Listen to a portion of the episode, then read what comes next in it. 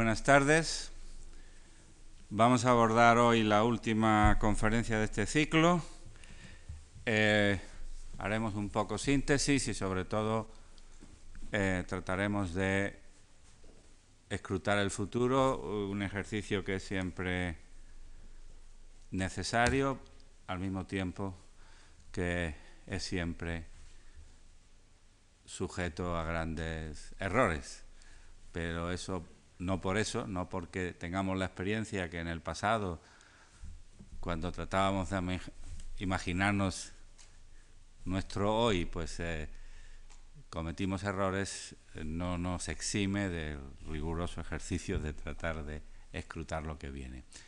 Yo creo que los errores suelen ser notorios, pero eh, también hay muchos aciertos, aciertos que nos evitan eh, inconvenientes, que nos invitan desgracias y, y que son más difíciles de contabilizar. Por eso siempre la predicción del futuro, que como digo difícil, tiene peor prensa de la que se merece, porque tal vez algunas de las cosas eh, se han evitado. Yo creo que la producción de, alimentos pues es, un, es uno de los ejemplos. Eh, la primera eh, diapositiva habla de la tercera revolución verde. Creo que a estas alturas hemos hablado ya de dos revoluciones, la, neolítica y la que tuvo lugar a mediados de los años 50, digamos que la tercera revolución verde, por una forma de hablar, metafórica y por tanto no rigurosa, pues es la que está ocurriendo en la actualidad.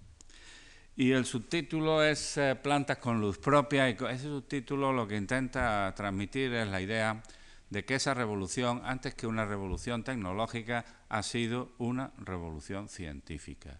Es principalmente una revolución científica. Las herramientas de la ingeniería genética lo que nos han permitido es aprender más sobre las plantas de lo que habíamos aprendido nunca. En los últimos cinco o seis años, los nuevos conocimientos sobre las plantas eh, son, eh, comparados con los anteriores, pues verdaderamente eh, singulares. saber, como sabemos hoy, que si tocamos una planta hay genes que se encienden, que si herimos una planta en una hoja, el resto de la planta se entera, que se enteran las plantas que hay alrededor. Todo este tipo de cosas hubieran sido imposibles de conocer sin esta tecnología. A toda revolución científica suele llevar aparejada una revolución tecnológica que ocurre normalmente en un tiempo y en un espacio distinto del de la científica. Y tal vez lo que es nuevo de esta revolución es que la revolución tecnológica ha ocurrido casi sincrónicamente con la científica y en gran parte en el mismo espacio, en los mismos sitios donde se ha producido la revolución científica. Si a cualquiera de nosotros nos hubieran dicho hace 20 años, hace en el año 83, nosotros estábamos sentados en primera fila cuando se eh, describió por primera vez la expresión de un gen ajeno en una planta, en la ciudad de Miami, en el simposio de invierno en Miami, y aquello fue un, acto de enorme tensión de toda la prensa, eh, fue una cosa realmente que para ser un acontecimiento científico estuvo rodeado de, una, de, una, gran, de una gran espectacularidad.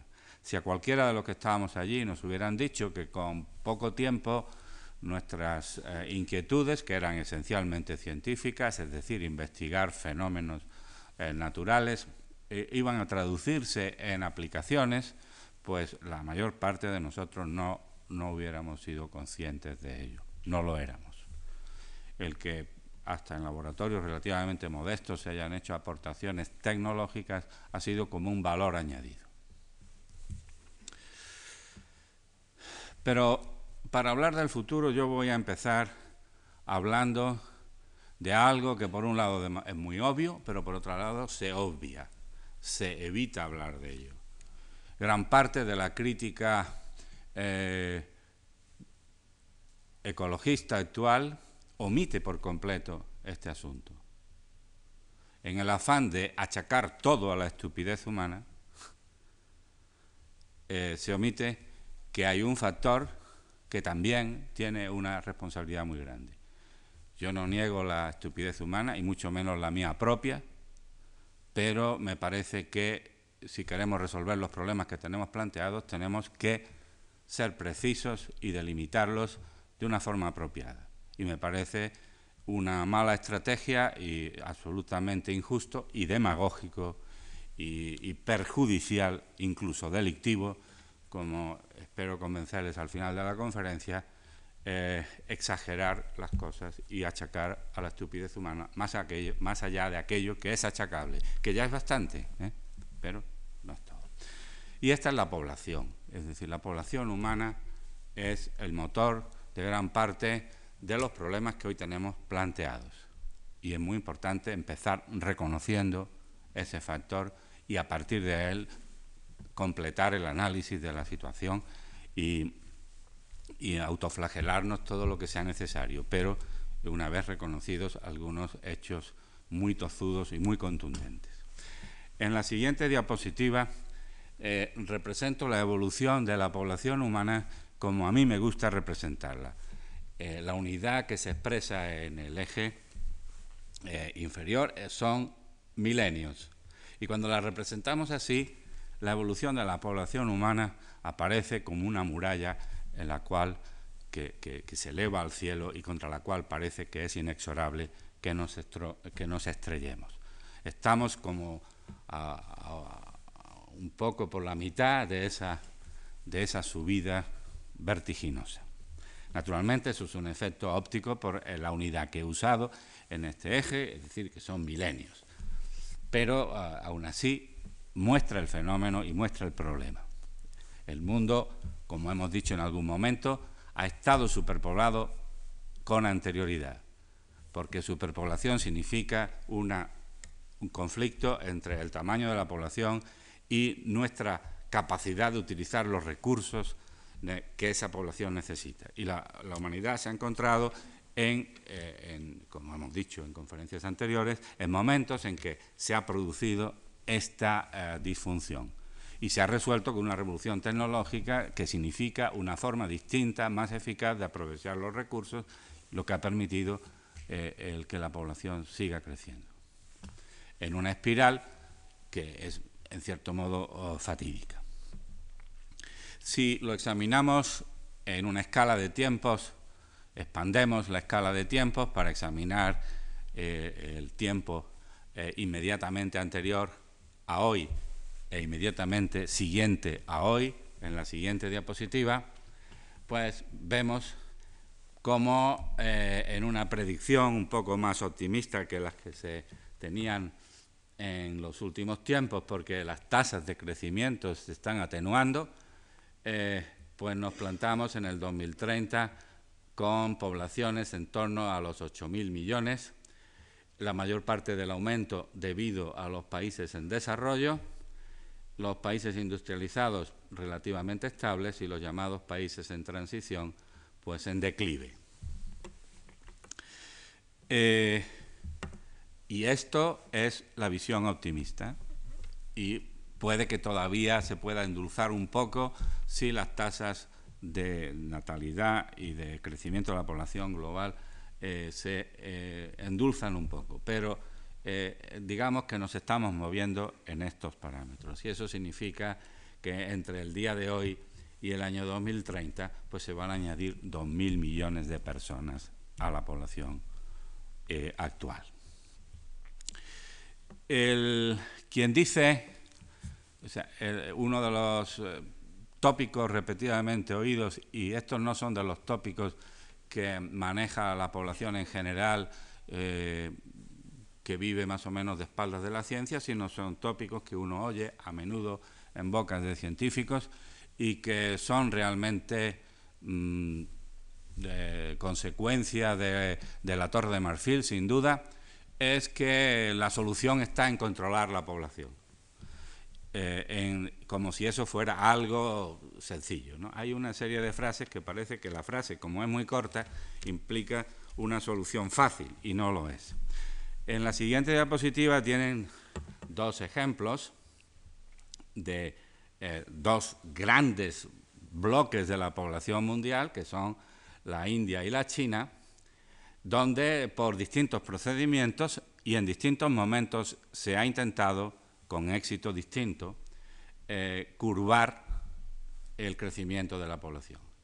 En China, a partir de, los últimos años, se ha logrado un cierto control que pasa por eh, medidas eh, verdaderamente brutales, que unas veces están bien documentadas, otras veces son solo rumores, y por otra parte en estadísticas que no se sabe cómo de bien contrastadas están.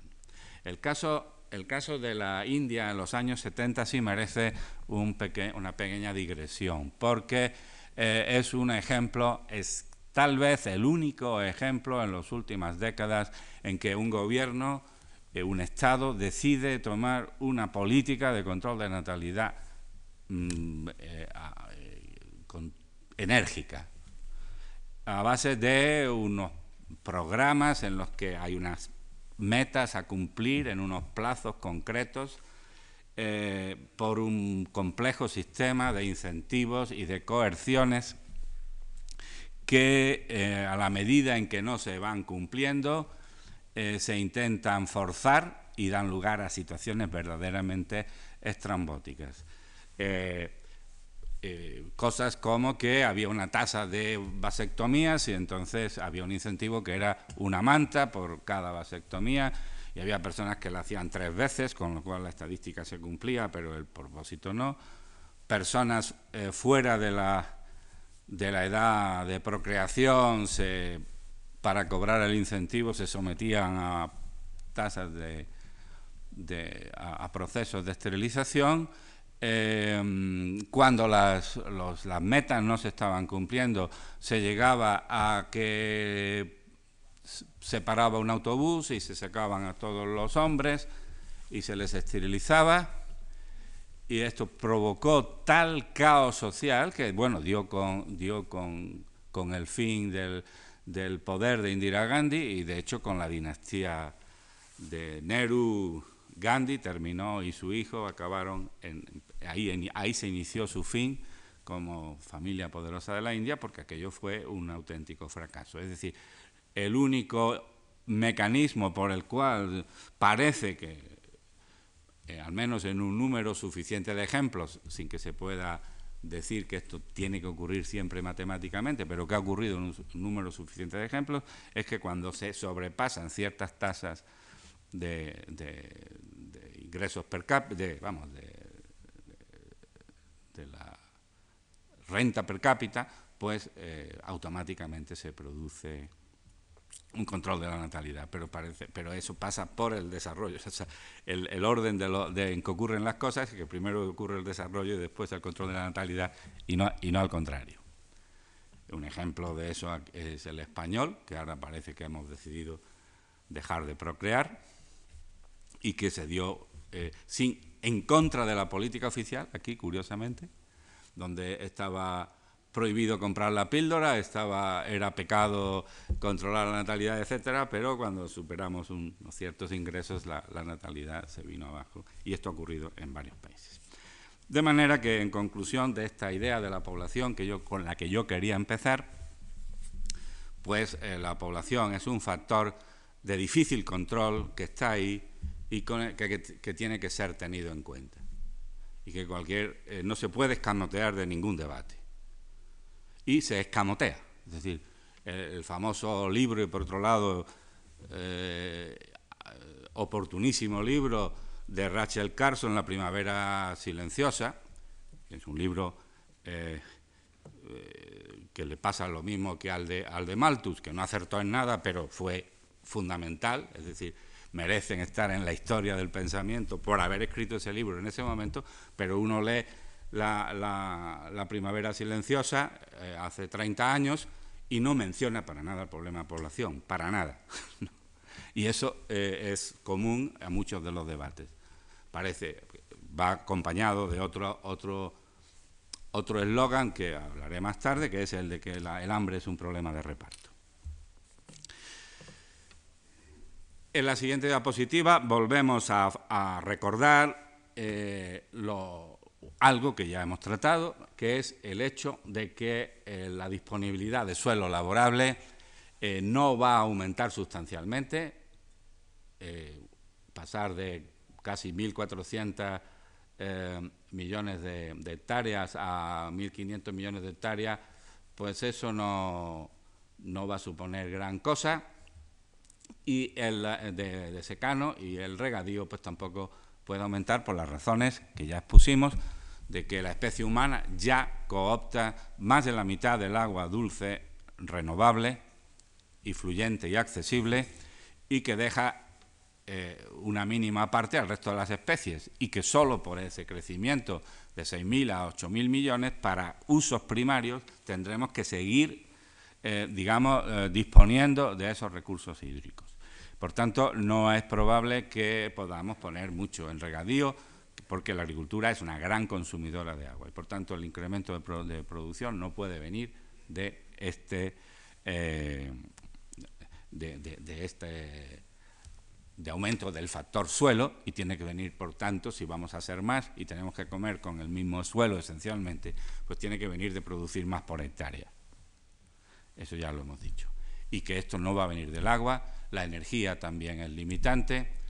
Y, por otro lado, también hemos dicho que la agricultura, desde que se inventó, fue contraria al medio ambiente, cuanto más primitiva, más contraria, puesto que la mayor agresión al medio ambiente es la ocupación de suelo laborable, y para producir una tonelada de alimento, pues cuanto más primitiva, más suelo laborable se necesita para producir esa tonelada de alimento. Y el impacto ambiental, por bien llamado que esté la operación, es mayor. Eh, por tanto, estamos eh, con, esas constricciones. Eh, tenemos que, por tanto, lograr una agricultura de conservación, es decir, una práctica donde se pongan sobre el tapete todas las tecnologías de que dependemos. Si yo hablo más de la genética es porque aquella en la cual me muevo, pero obviamente una mejor gestión del suelo, una mejor gestión del agua, eh, un uso eh, más racional de todos los, recursos, eh, con el objetivo de que el, elemento central y limitante en la producción se use de forma óptima. Eso es lo que se... Y, no se destruye, que es lo que se llama agricultura de conservación.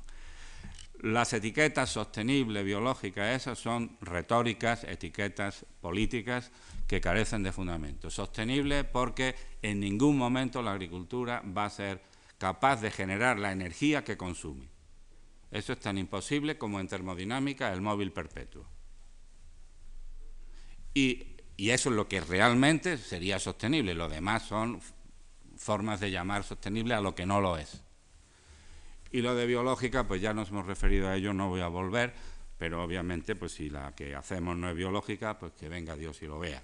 quiero decir que eh, y es un, sistema más primitivo. Los problemas del futuro no los vamos a resolver volviendo a tecnologías del pasado.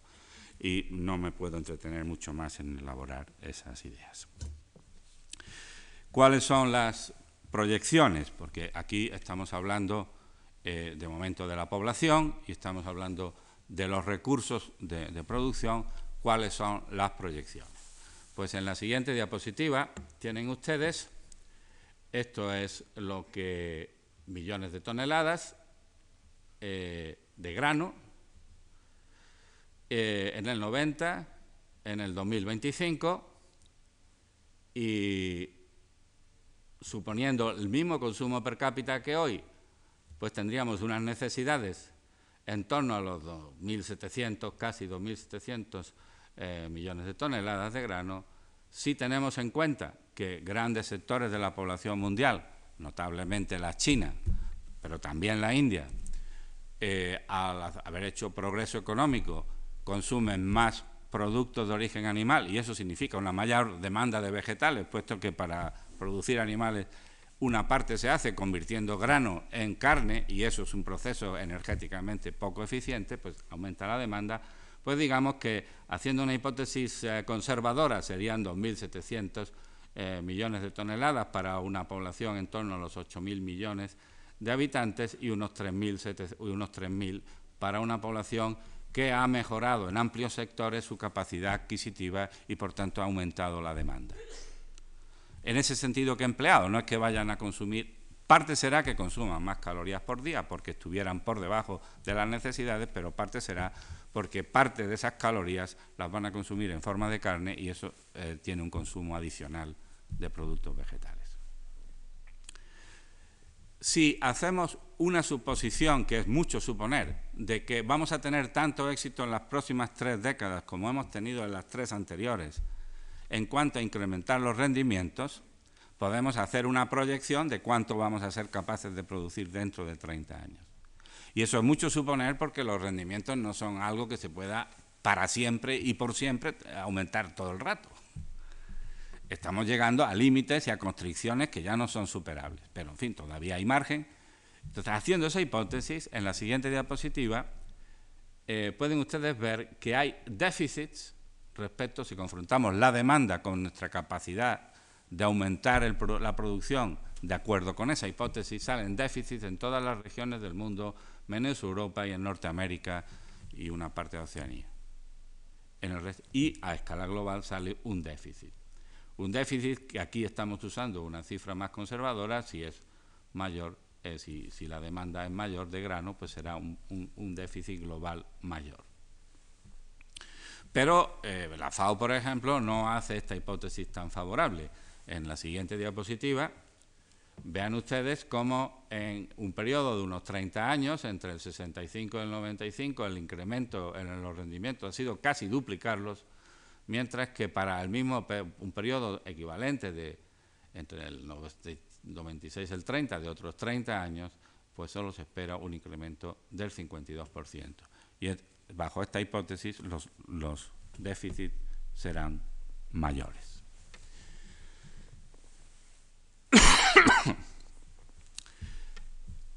Dejemos esto de momento y veamos las cifras del hambre porque también son cifras repetidamente tergiversadas.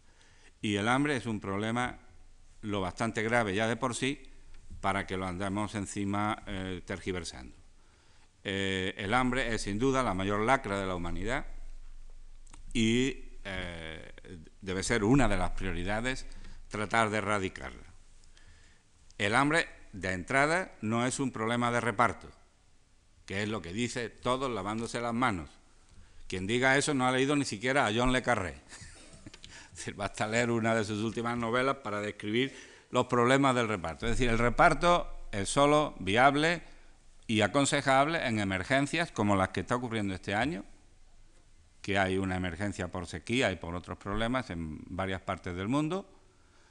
Eh, sirve para aportar un pequeño déficit, pero en ningún caso puede eh, sustituir al sistema de producción autóctono. Y el reparto no puede ser algo permanente, un elemento permanente de la solución del hambre, porque el reparto destruye el sistema de producción autóctono la entrada de grano eh, gratis en el mercado sencillamente hunde al productor local y al año siguiente no está en condiciones de producir. Y esto no es teoría, sino práctica constatada en más de un sitio. Por tanto, por supuesto que el reparto tiene que ser un elemento en la solución, pero un elemento muy juicioso y no el principal. El problema tiene que resolverse lo más posible en el sitio allí donde se produce. El comercio y el reparto sirven para, eh, eh, digamos, eh, quitar los baches, pero no para construir la carretera. La siguiente diapositiva tenemos las cifras del hambre según la FAO y según la, reunión esta mundial sobre el hambre. son en la actualidad por debajo de los 800 millones de hambrientos según un criterio uniforme. Y esto, es decir, no superan un número de calorías, eh, dos mil y pico calorías al día. Eh, esta cifra hace 30 años era en torno a los mil millones. Por tanto, hemos avanzado ridículamente poco si se considera en términos absolutos. En 30 años o en treinta y tantos años haber reducido 200 millones el número de hambrientos no es para celebrarlo con champán. Si se quiere ver desde una luz más favorable, hay que tener en cuenta que en ese periodo de tiempo el número de habitantes del planeta se ha duplicado.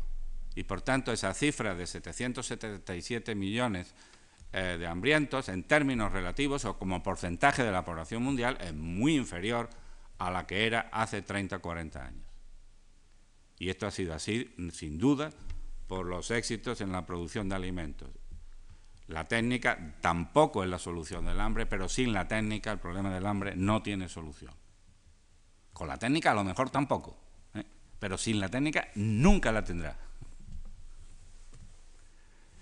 En la siguiente diapositiva vemos cómo eh, una cosa son las cifras absolutas y otra es la proporción, y vemos cómo el problema es particularmente grave en el África subsahariana, porque para una población representada por esta barra, el, número de hambrientos está representado por esta.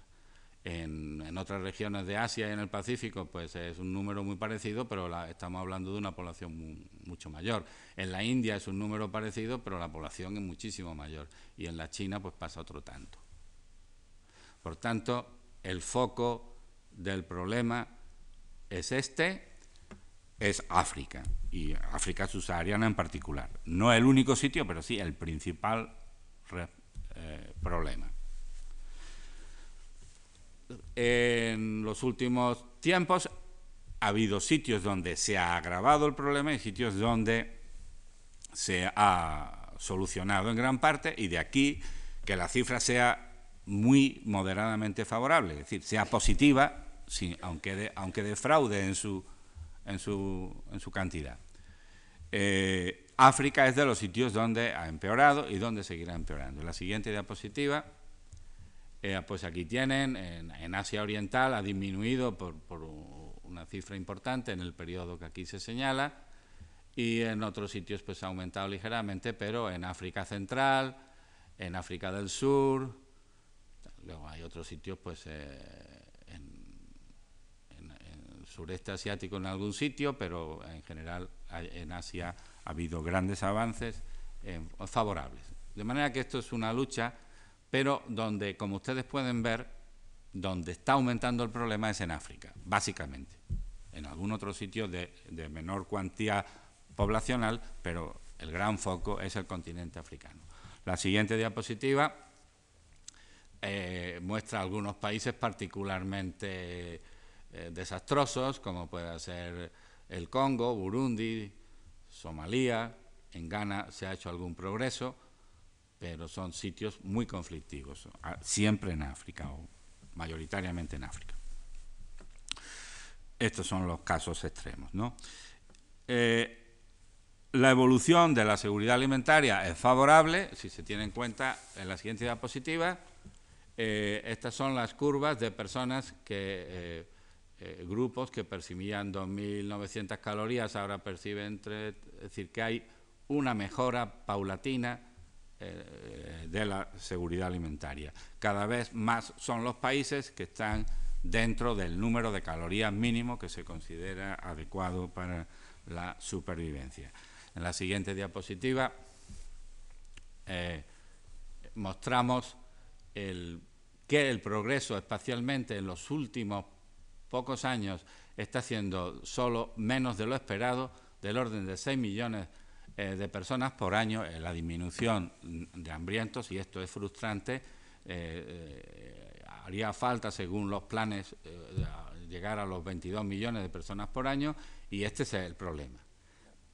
Si las cosas no mejoran, el, número de personas desnutridas para el 2015, según la, Cumbre Mundial sobre la Alimentación, sería de 675 millones, lo cual es una mejora extraordinariamente eh, limitada. Eh, curiosamente, esta cifra enseña, eh, esconde una buena noticia y una mala noticia. La buena noticia es que en gran parte del mundo va a disminuir muy drásticamente, pero en África se va a multiplicar por dos o por tres. Gran parte de esos 675 millones de hambrientos estarán en África. Y ese es el problema. Y ese no es un problema de África, es un problema de todos. Y cuando digo que es un problema de todos, no lo digo eh, porque no me corresponde decirlo en ese tono desde aquí. Me refiero en un tono moral, de solidaridad o de palabras altisonantes. Desde aquí me corresponde decirlo en en términos totalmente prosaicos, es que es un problema nuestro, porque nos cae encima, no porque tengamos que solidarizarnos, que también, pero no seré yo el que predique eso desde aquí. Ahora, lo otro sí, lo otro es que nos cae encima.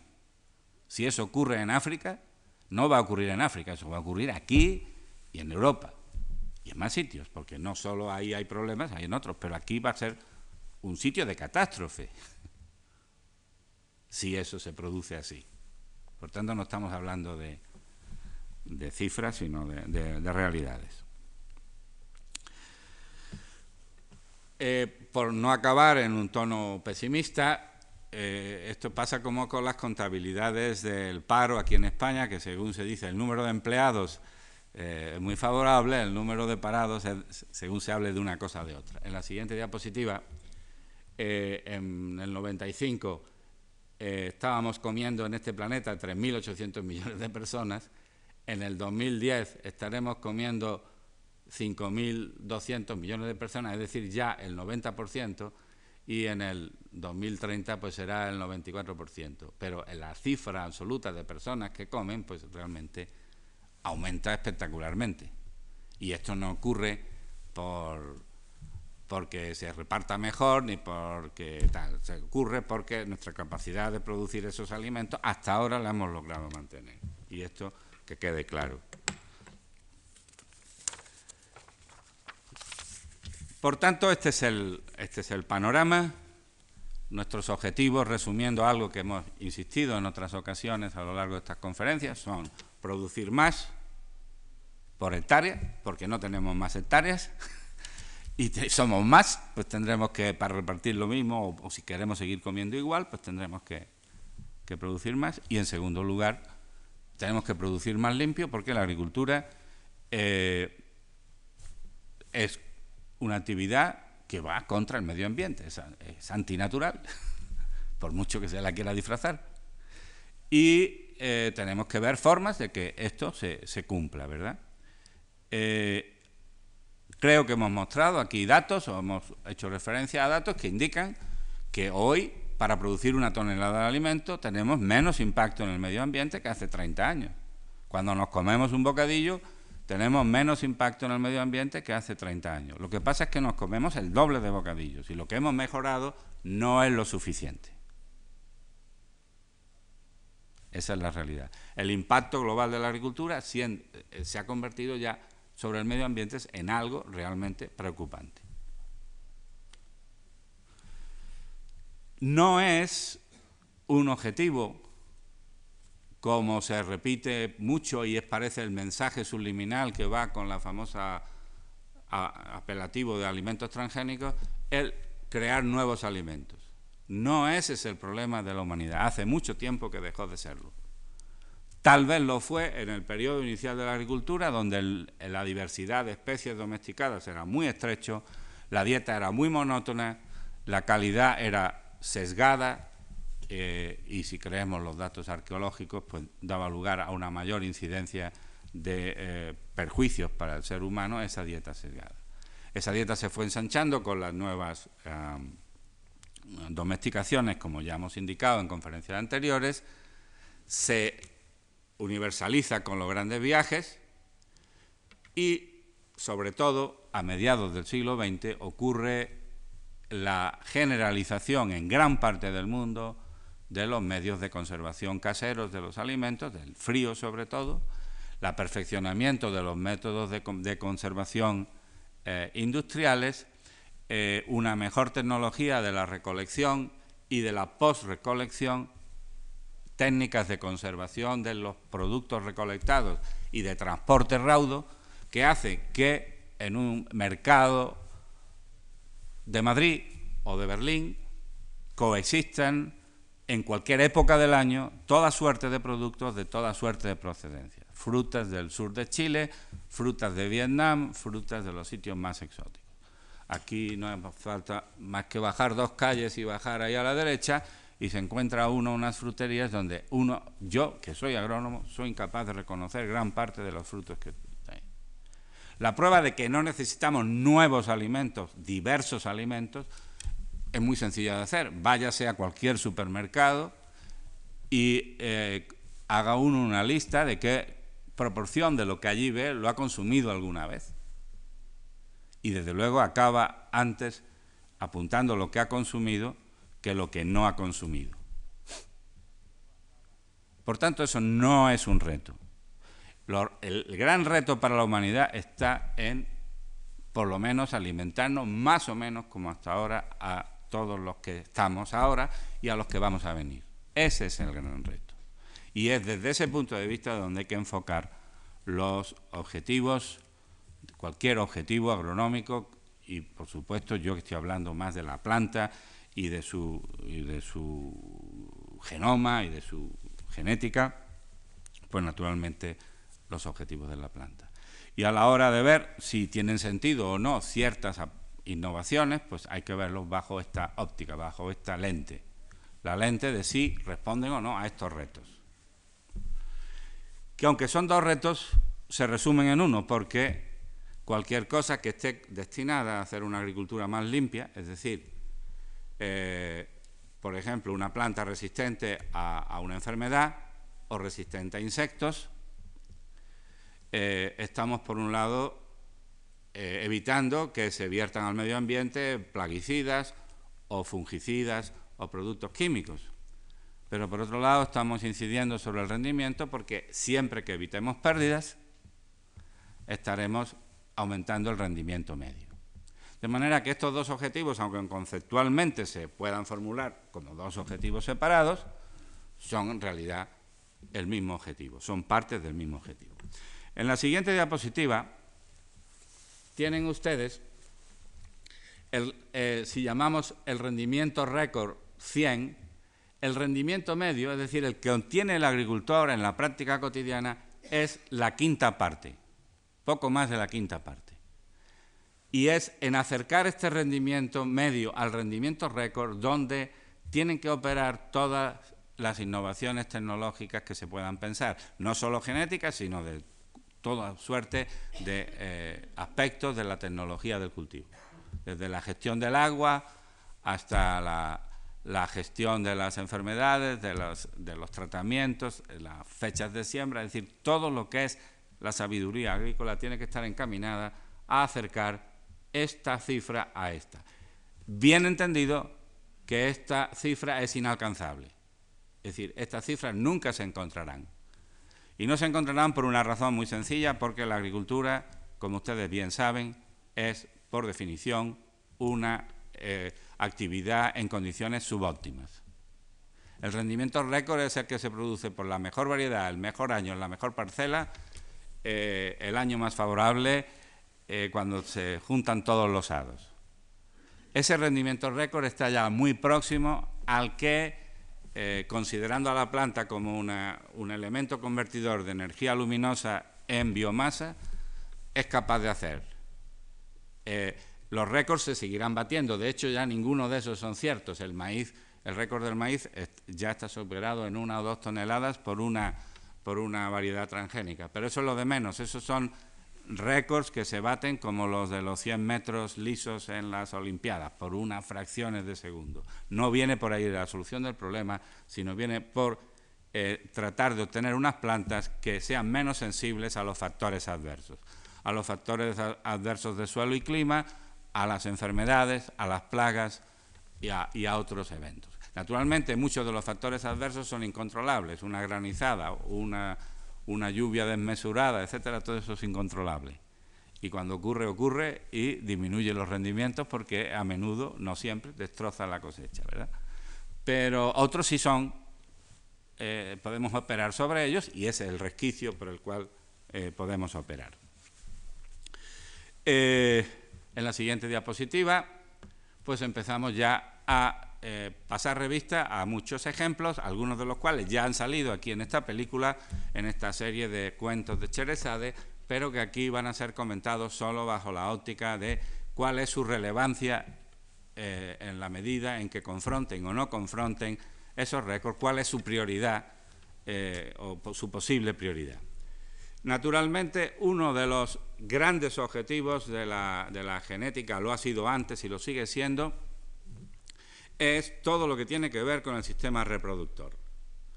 En el maíz resultó factible, primero por métodos mecánicos y luego por métodos de genética clásica, obtener de forma eh, barata y asequible eh, eh, semillas híbridas.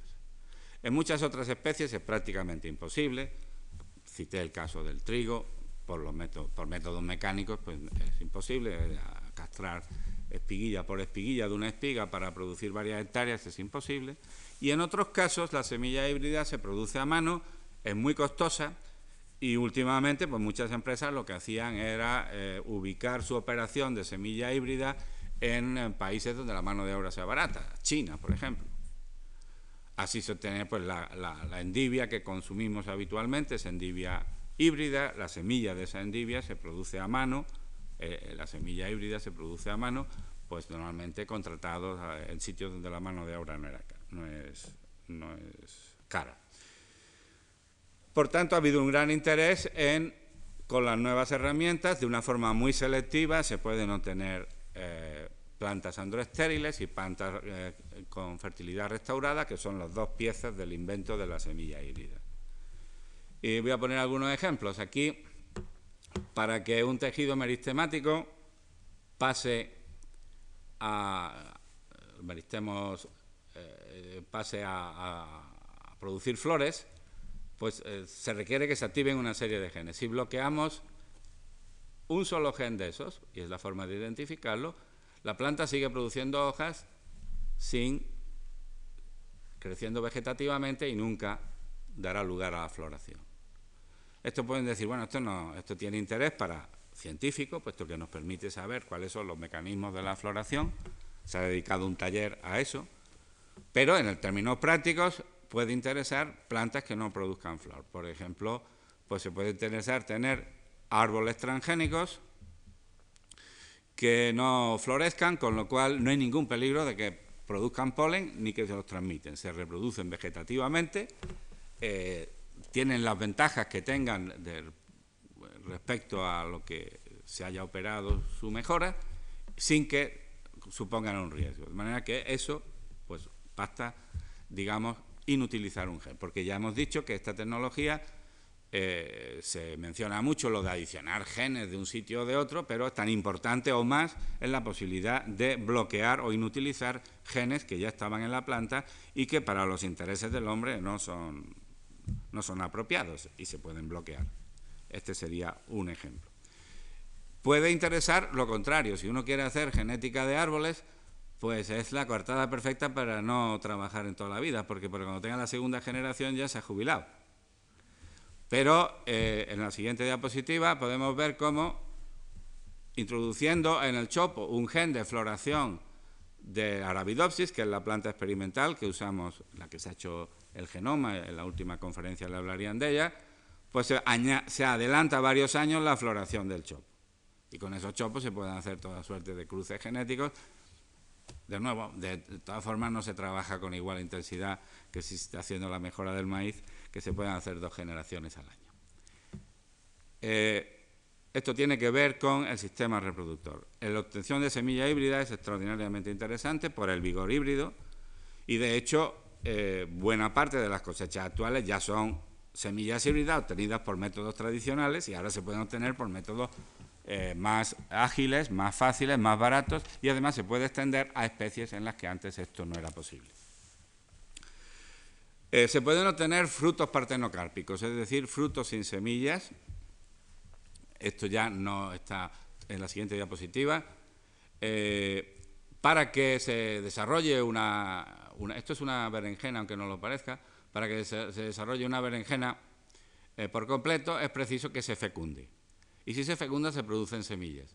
Semillas que cuando las cortan, primero dan este aspecto, además pues eh, son ricas en polifenolosidasa, dan lugar a la, reacción de pardeamiento y le, le, confieren propiedades organolépticas, pues en general no deseadas. ¿Cómo se resuelve esto tradicionalmente? Pues esto se resuelve tradicionalmente eh, tratando hormonalmente la, flor no fecundada y da lugar a un fruto sin semillas. Pero requiere un tratamiento exógeno con hormonas, lo cual es caro, no es muy elegante y es eh, inelegante. Pues bien, es posible perfectamente, eh, haciendo que unas pocas células eh, con un promotor específico para esas pocas células produzcan una minúscula cantidad de hormona in situ para que se desarrolle un fruto normal sin semillas. Esto, los que han probado esto, que es un amigo mío de Italia, pues dice que esto tiene la calidad pues, de una seta de alto precio, es decir, la berenjena, curiosamente, al quitarle las semillas, pues eh, es bastante más agradable. Y por otra parte, pues es una forma más barata, más sencilla y, menos, menos complicada, con menos eh, productos químicos usados, etcétera, para obtener lo mismo. Curiosamente, esto se ha hecho con una cooperativa italiana que han tenido el dinero para hacer la investigación, pero que no tienen el dinero para hacer todo el proceso que hoy día requiere la aprobación, que es demostrar al público, a los que deben ser convencidos de que esto es inocuo y no tienen el dinero y por tanto esto nunca llegará al mercado probablemente. El mismo truco funciona en tomate, el siguiente ejemplo. Es decir, un tomate que no se fecunda se queda así. Si se fecunda, se queda así. En cambio, el, haciendo producir una pequeña cantidad de hormonas, esté fecundado o no, se completa un tomate, con la diferencia de que uno no tiene semillas y el otro sí. Toda aplicación ah, tiene que ser considerada caso por caso, en el sentido de que en unos casos puede ser deseable, en otros no, en unos tener contraindicaciones, en otros no. Por ejemplo, este mismo truco funciona en el kiwi. Y, en principio, pues podía parecer atractivo aplicarlo al kiwi, porque en el kiwi hay que plantar un árbol macho por cada nueve hembras. Si suprimimos, sustituimos el árbol macho por otra hembra, hemos aumentado el rendimiento en un 10% automáticamente. Pero el atractivo del kiwi está en las semillitas negras. Lo que es no deseable en la berenjena, en el kiwi los pasteleros no quieren kiwi sin las manchitas negras y las semillitas. Bueno, pues, pues nunca se aplicaría al kiwi, se aplicaría a aquellos casos en que esto sea interesante. Por supuesto, para la industria conservera del tomate, para un montón de aplicaciones, o para vender, si así lo quiere el público, va a vender berenjenas sin semillas. De manera que estos ejemplos tienen que ver con, el sistema reproductor y, por supuesto, el más crucial respecto al reto del rendimiento es la posibilidad de obtener, por ejemplo, colza híbrida. Hay varios millones de, hectáreas de colza híbrida obtenida por estos procedimientos en, Canadá hoy día. Pasemos a otro tipo de aplicación. Esta ya se la han enseñado, en la, la soja resistente a herbicidas. Bueno, pues claro, si no se es agricultor, si es una persona eh, con cultura urbana que sospecha que el campo es un sitio muy peligroso, pues piensa que esto es un desaguisado. Pero eh, la, colza, soja resistente a herbicidas permite la siembra directa. La siembra directa quiere decir que sobre el rastrojo se siembra y se riega y se tiene el siguiente cosecha, ¿verdad? Y si salen malas hierbas, al ser resistente a herbicidas, se puede ir eliminando las malas hierbas conforme aparecen.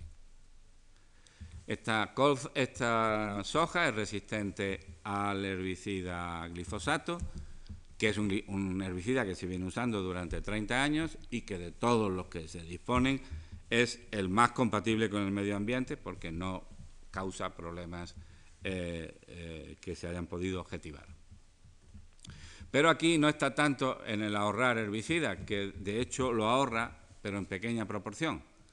Lo ahorra por una sencilla razón, porque la opción antes, cuando no se tenía soja resistente a herbicida, era que había que tratar antes de sembrar con cantidades lo bastante importantes para que cuando sembráramos las hierbas quedaran controladas. Y se usaban hasta seis herbicidas distintos, mucho menos compatibles con el medio ambiente que el glifosato, pero no es esa la gracia. La gracia es que permite eliminar uno de los principales impactos negativos sobre el medio ambiente que tiene el cultivo de la soja, que es la erosión. Al hacerla sin cultivo, sin laboreo, pues eh, se mantiene la capa eh, vegetal que, tiene el, terreno en todo momento, no se perturba la estructura del terreno.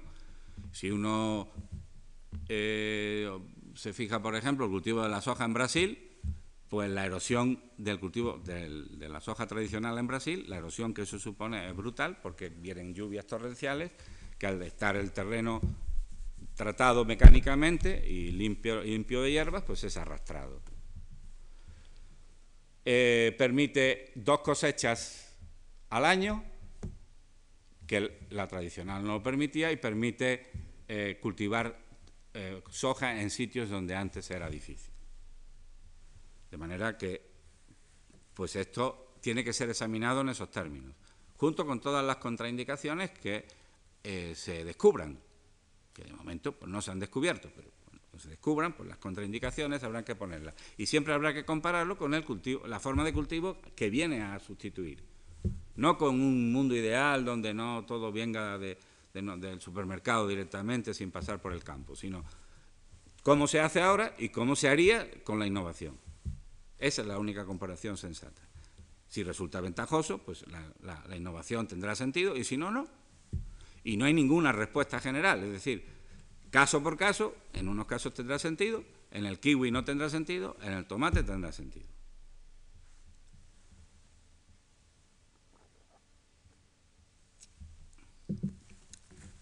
El siguiente ejemplo es la resistencia a insectos, de la cual ya le han hablado, esto es algodón transgénico aquí, no transgénico aquí.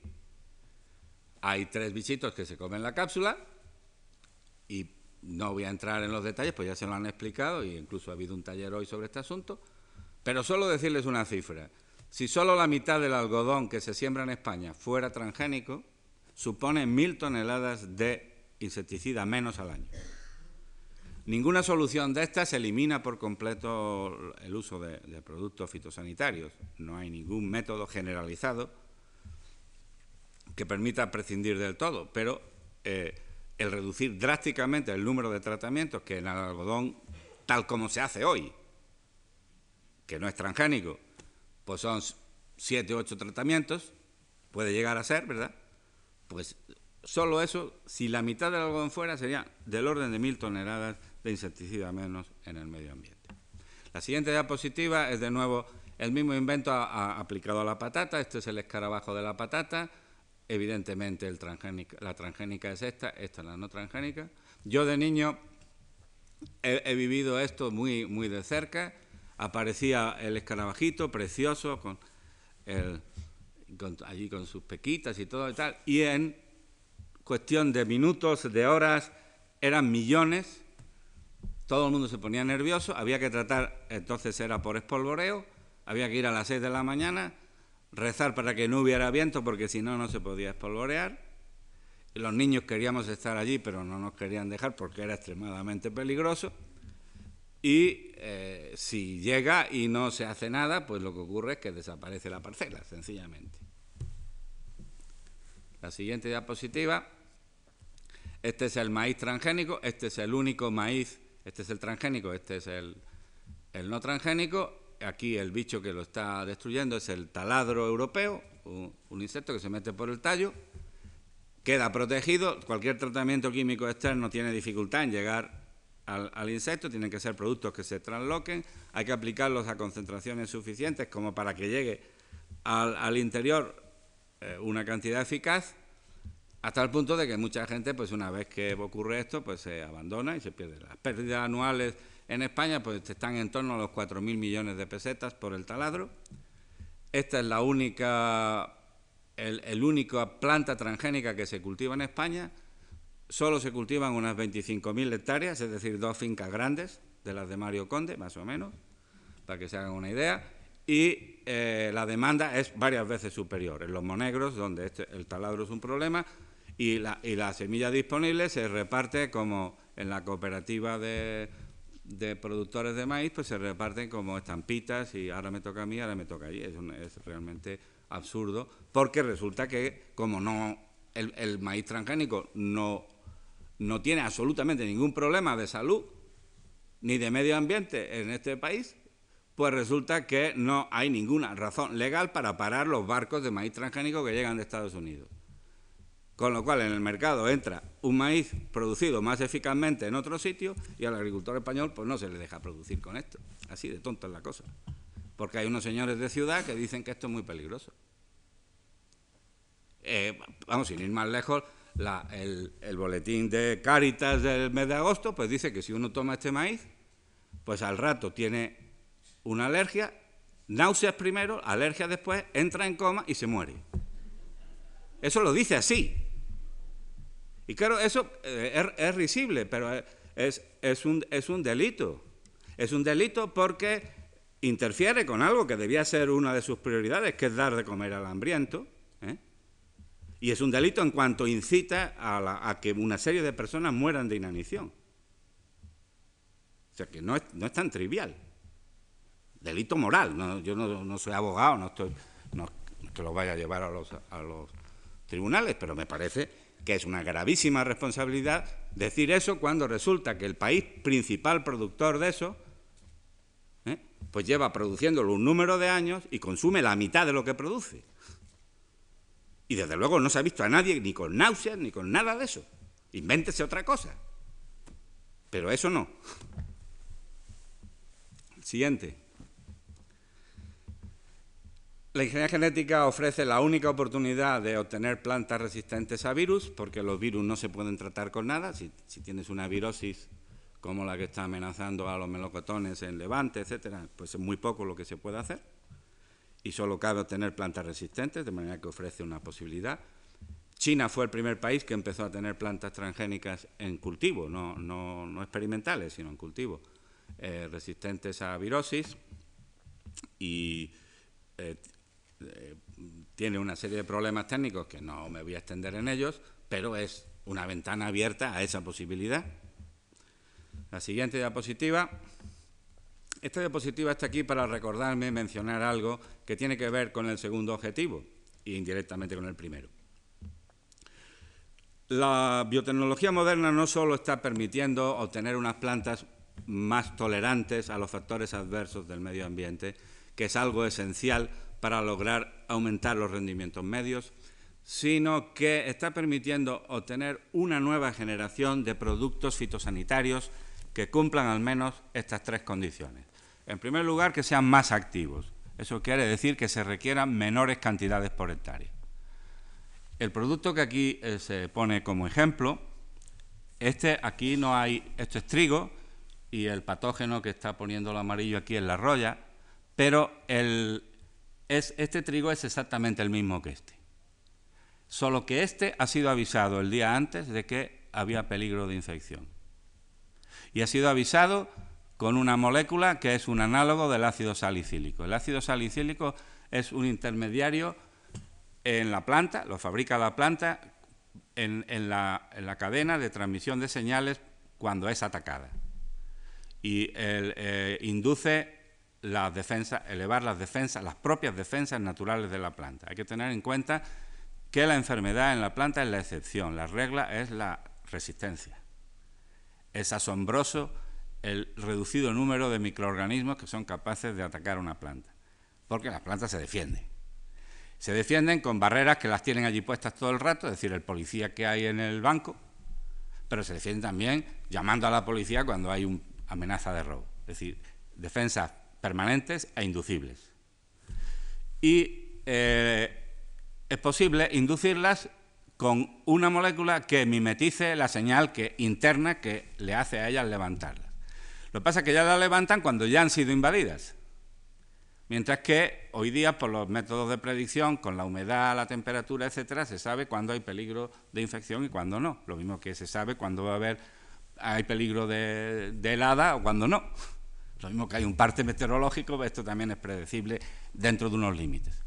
Entonces, basta con tratar con un gramo por hectárea para el trigo, un gramo por hectárea, y esto es un producto que está comercializado, es decir, no es, no es no estoy haciendo futurología, esto está en el mercado, aprobado en España incluso.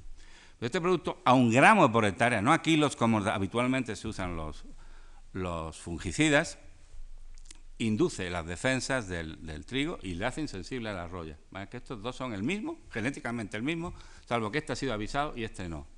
Y eso solo se ha podido, esos productos solo se, pueden, se han podido identificar haciendo unas plantas transgénicas cuyo fin era identificarlos. O sea, solo se han usado en el laboratorio para saber qué productos levantan esas barreras. Es decir, son productos de la biotecnología, pero no son plantas transgénicas. El producto no es ni tóxico, porque el producto no está parando al hongo porque él sea tóxico para el hongo. Lo está parando porque él avisa a la planta de que tiene que defenderse. Los productos de la nueva generación tienen que ser más selectivos, es decir, que actúen sobre aquello que se quiere controlar y no sobre otros organismos que puedan entrar en contacto con ellos. Y los productos de nueva generación tienen que ser biodegradables, es decir, que no se acumulen en el medio ambiente. Para estos tres requisitos, la nueva tecnología permite ensayar muchos más productos que se hayan ensayado en la, historia y quedarse con aquellos que cumplan esos tipos de requisitos que son más compatibles con el medio ambiente que los anteriores. La siguiente diapositiva, enseguida termino, pues esto es la planta de resurrección, es una planta que cuando viene la sequía se pone como si fuera tabaco y cuando viene otra vez el agua se vuelve a regenerar como estaba antes, sin que haya habido crecimiento de un nuevo tejido. Eh, es el mismo tabaco el que se pone verde. ¿De qué depende esto? Se está estudiando en detalle y el control de este proceso puede hacer plantas que toleren uno de los grandes factores de pérdida que son las sequías. Si tú logras durante unos días que no se te muera la planta hasta que vuelva a llover, pues eh, tienes... Algo análogo ocurre con la siguiente, con el frío. Eh, esta planta ha muerto de frío, esta es exactamente la misma planta que antes de ser sometida al mismo tratamiento que esta, al frío letal, ha sido sometida a un frío suave y eso ha hecho que la planta induzca su defensa frente al frío. De manera que esta planta y esta es la misma. Y las dos han sido sometidas al mismo frío. Pero esta antes fue avisada. Fue avisada por un método que consiste en ponerla en un frío intermedio. Pero cuando sepamos cuál es el programa genético que hace que se dispara para que sea resistente al frío, lo podríamos inducir por el mismo sistema del ácido salicílico para la defensa frente a hongos. Es decir, un avisador, dice, va, a haber helada, un avisador que la planta quiera esta propiedad, que la tiene en su programa genético, pero no la está expresando. No les quiero cansar con muchos ejemplos más, de manera que todos estos ejemplos que les he mencionado hasta ahora responden a los dos retos. Producir más, producir más limpio. Luego hay un montón de eh, plantas transgénicas que se harán en el futuro, que se están haciendo, que están en trance de, de utilizarle unas, otras queda mucho tiempo, que responden a demandas sectoriales, cuya prioridad dependerá de la importancia de la demanda sectorial. En una conferencia anterior le han hablado del arroz dorado. Aquí la demanda sectoral es la de 3 millones de niños que se quedan ciegos al año porque no tienen suficiente vitamina A. Pues obviamente, si este arroz dorado resuelve ese problema o no, lo veremos porque se está poniendo en práctica, pero lo resuelva o no, como prioridad, pues es una demanda sectorial que debe ser altamente prioritaria. Eh, en las conferencias también lo han mencionado. Otro ejemplo, el siguiente diapositiva, que responde a algo que ya estaba inventado, que es detener la maduración de los frutos por frío para que no se complete la maduración. Esto hoy día es posible hacerlo sin frío, sencillamente inutilizándole un gen concreto al tomate, haciendo que dependa del tratamiento de etileno para la maduración. Bueno, pues eso es una demanda sectorial que habrá que apreciar en sus justos términos. De si resuelve o no resuelve el problema de entrada y luego si el problema resuelto tiene, está justificado frente a los inconvenientes que pueda tener. Es decir, no hay respuestas generales, sino que hay que coger caso por caso. Siguiente diapositiva. Ya saltamos de objetivos que ya estaban en la genética tradicional y que la nueva permite, es igual, si no, lo de abajo no importa, solo me, solo me hace falta lo de arriba. Eh, que ya estaban en la genética tradicional y que la nueva permite ampliarlos a otras especies, hacerlos más rápidos, hacerlos más baratos o hacerlos de una forma distinta. Pero hay objetivos que consisten en hacer que las plantas fabriquen algo que nunca habían fabricado. Esto requiere ir a buscar los genes a, otros eh, organismos que están fuera del reino vegetal.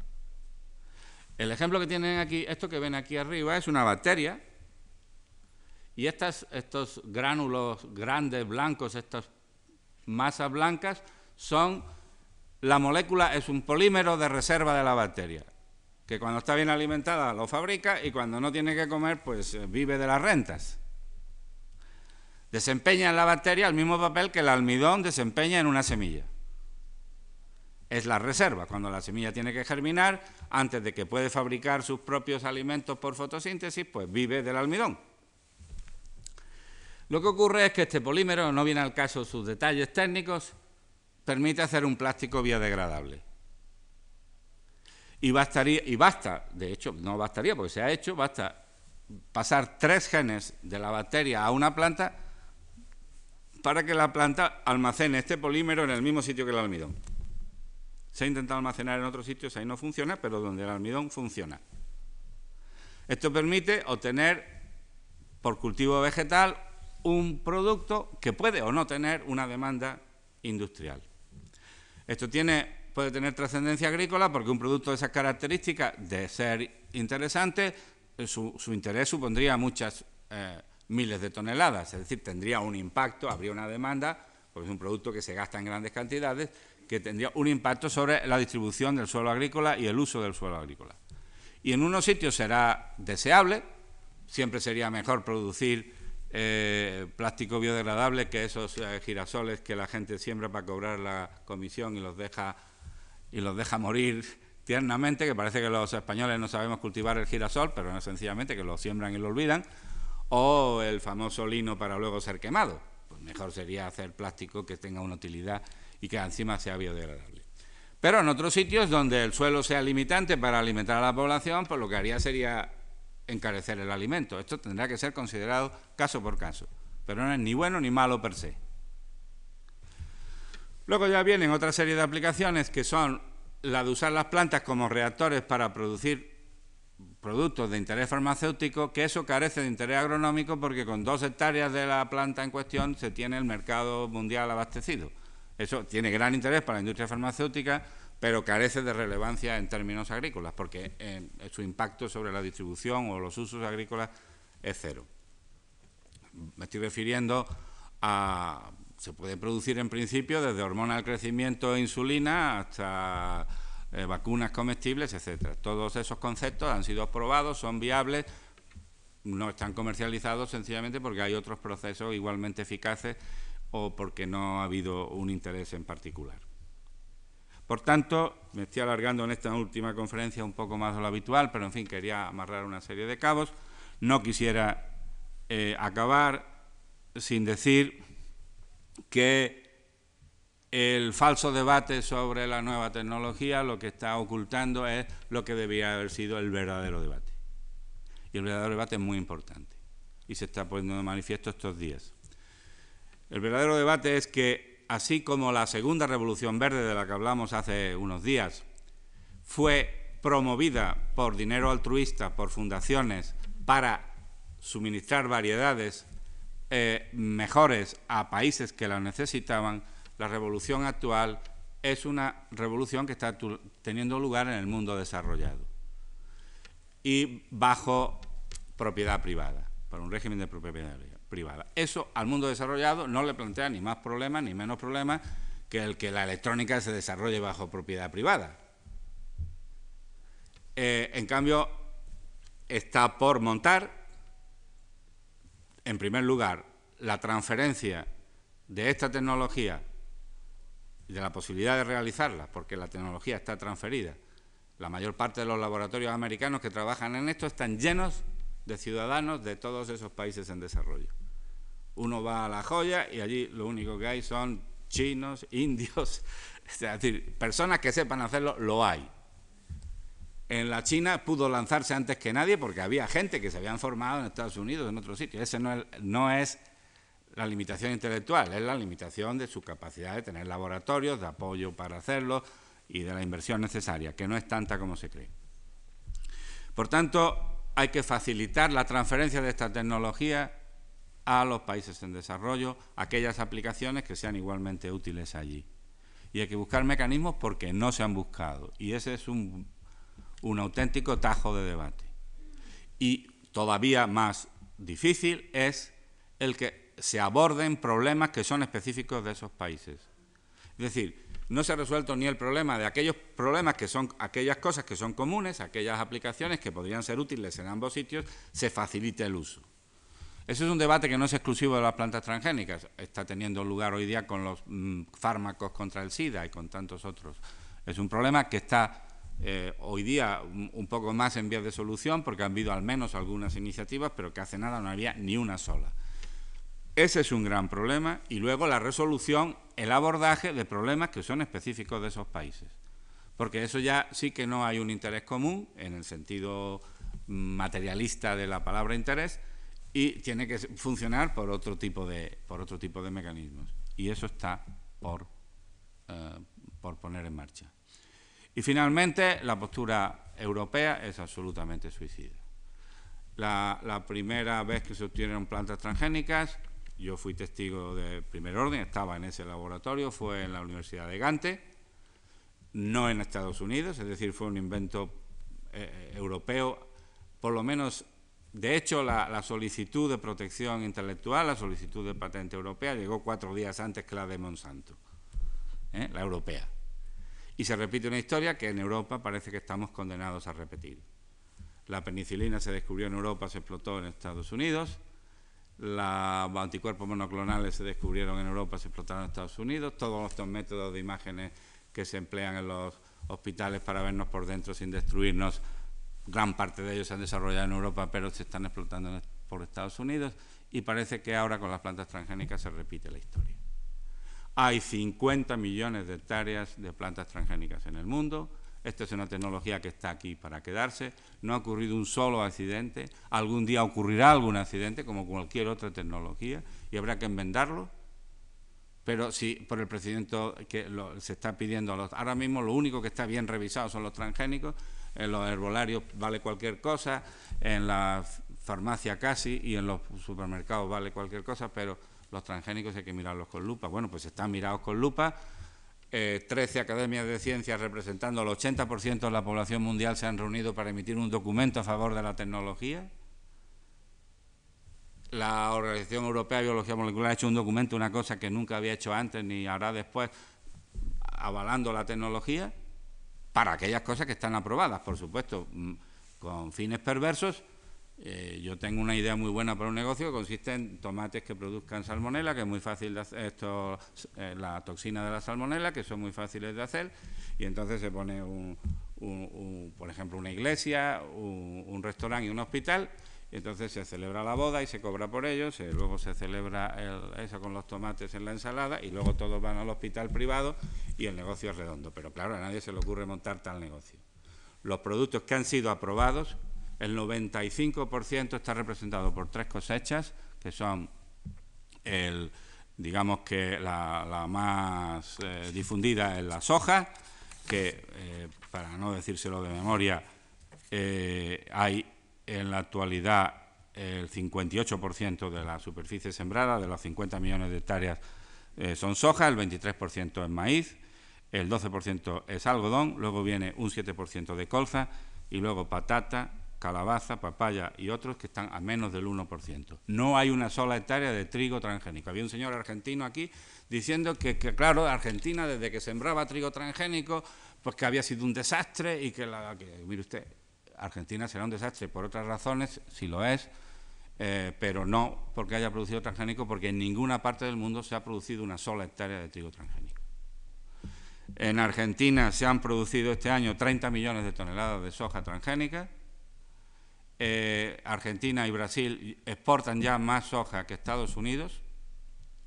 El precio este año está alto porque la cosecha en Estados Unidos por sequía ha sido más baja Y Argentina necesita vender eso para resolver los problemas acuciantes que tiene, incluido el de alimentar a la propia población y eso, eh, yo acabo de venir por allí, estoy muy concienciado con ese problema, porque hay grupos que dicen que, eh, que, eso no se lo dan ni a los perros en Europa, que se lo quieren dar a los hambrientos argentinos. Pues mire usted, por medio euro se soluciona la diferencia entre el hambre y la saciedad a un montón de personas durante varios días, con leche de soja y con proteína de soja. Y Estados Unidos, que produce la, la mayor parte de la soja, consume la mitad y no pasa nada. No son los perros. Europa ha tomado una actitud de decir que inventen ellos en un contexto distinto al que lo dijo Unamuno y eso lo pagaremos muy caro. Lo estamos pagando ya. La mayor parte de las grandes empresas que tenían su centro de gravedad en Europa en este asunto se han ido a Estados Unidos y eso supone los empleos directos, eso empleo, todos los empleos secundarios que tienen asociados y vaciar de tecnología a todo un continente. Eso es una grave responsabilidad. Esto no es la panacea universal, eh, solo sirve para resolver unos problemas concretos que están relacionados con problemas mucho más grandes. Y para esos problemas concretos es un arma poderosa, no la única, y hay que usarla en concurrencia con otras porque no sabemos cómo vamos a resolverlos. Y entonces totalmente suicida andar... Pues claro, una cosa es que uno esté en contra de las multinacionales, que se puede estar contra Estados Unidos, la hegemonía de Estados Unidos, contra el señor Bush, contra eh, la globalización, todo eso está muy bien. Pero eh, a mí me cae gordísimo el señor Bill Gates, pero no se me ocurre decir y me, repugna tenerle que pagar unos céntimos todos los días por tocar el teclado, pero no se me ocurre decir que el ordenador muerde, que es lo que se está haciendo aquí con las transgénicas. Porque es muy fácil meter miedo y muy rentable meter miedo, ¿eh? absolutamente rentable. No me voy a extender en cifras porque no es mi propósito, pero es absolutamente rentable. Pues muchas gracias, gracias por su atención y.